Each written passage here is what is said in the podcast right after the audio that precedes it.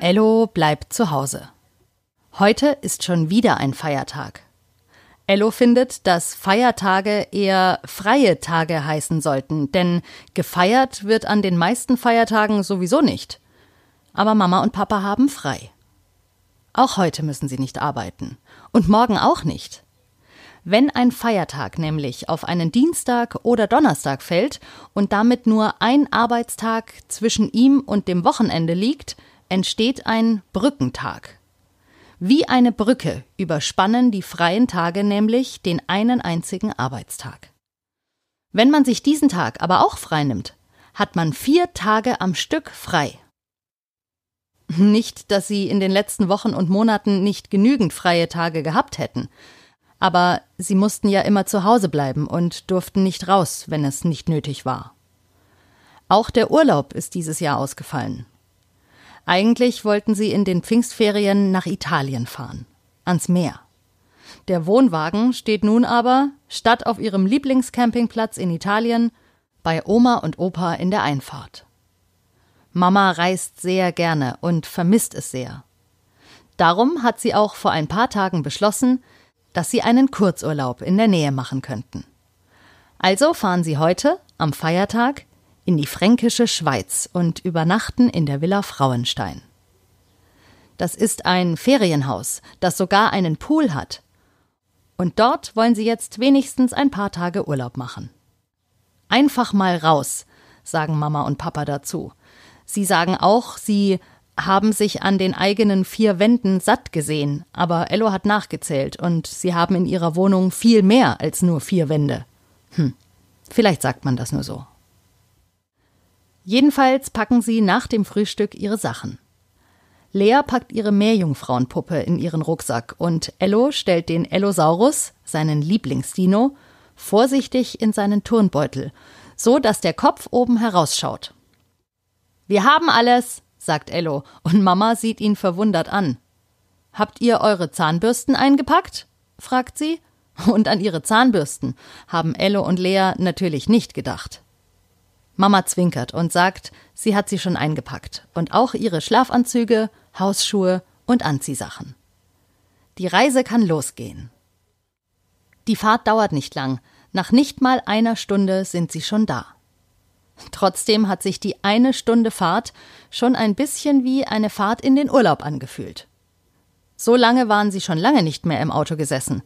Es war also etwas Besonderes. Hier in der fränkischen Schweiz gefällt es Ello total gut. Es gibt viele Bäume, alles ist saftig grün, die Luft ist super und es fühlt sich einfach an wie Urlaub. Nachdem sie ihr Gepäck in ihr Zimmer gebracht haben, wollen sie nun die Gegend erkunden. Nicht weit von hier gibt es eine Tropfsteinhöhle. Die wollen sie anschauen. Eine Tropfsteinhöhle heißt so, weil in ihr Steine von der Decke tropfen und vom Boden nach oben wachsen. Außer ihnen sind heute keine anderen Besucher da. Ello, Lea, Mama und Papa bekommen eine ganz exklusive Führung durch die Höhle. Ihr netter Höhlenführer heißt Benjamin. Er erklärt ihnen alles ganz genau. Es dauert sehr, sehr lange, bis ein Tropfstein entsteht. Viele der Steine in der Höhle sind Tausende von Jahren alt. Ein Tropfstein benötigt 13 Jahre, um einen Millimeter zu wachsen. Je tiefer sie in die Höhle hineingehen, desto mehr müssen Mama und Papa sich bücken und aufpassen, dass sie ihre Köpfe nicht anhauen. Die Gänge in der Höhle sind schmal und niedrig. Ello und Lea haben damit kein Problem, denn sie sind kleiner als Mama und Papa. Plötzlich entdeckt Ello etwas. Das ist das Skelett eines Höhlenbären sagt Benjamin, der Höhlenführer. Höhlenbären haben hier in dieser Höhle vor über 30.000 Jahren ihren Winterschlaf gehalten. Oh, das ist ja spannend. Nachdem Benjamin Lea ausführlich erklärt hat, dass es heute keine Höhlenbären mehr in den Höhlen gibt, machen sie sich weiter auf den Weg durch die unterirdischen Gänge. Oh, spannend ist es in der Höhle. Und dunkel.